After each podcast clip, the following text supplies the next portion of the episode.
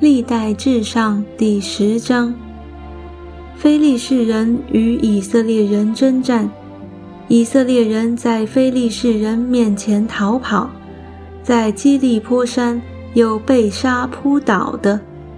非利士人紧追扫罗和他儿子们，就杀了扫罗的儿子约拿丹、亚比拿达、麦基舒雅，派势甚大。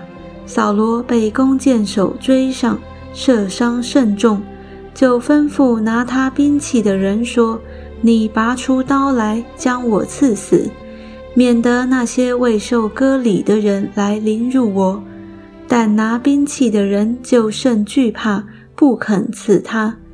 扫罗就自己伏在刀上死了。拿兵器的人见扫罗已死，也伏在刀上死了。这样，扫罗和他三个儿子，并他的全家都一同死亡。住平原的以色列众人见以色列军兵逃跑，扫罗和他儿子都死了，也就弃城逃跑。非利士人便来住在其中。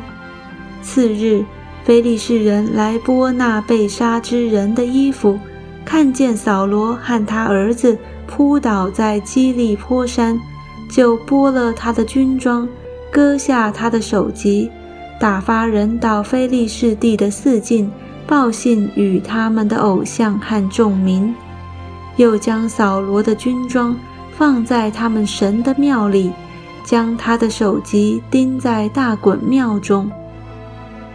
基列雅比人听见非利士人向扫罗所行的一切事。他们中间所有的勇士就起身前去，将扫罗和他儿子的尸身送到雅比，将他们的尸骨葬在雅比的橡树下，就禁食七日。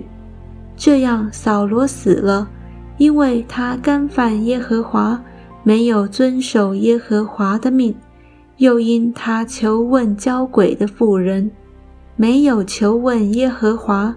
所以耶和华使他被杀，把国归于耶西的儿子大卫。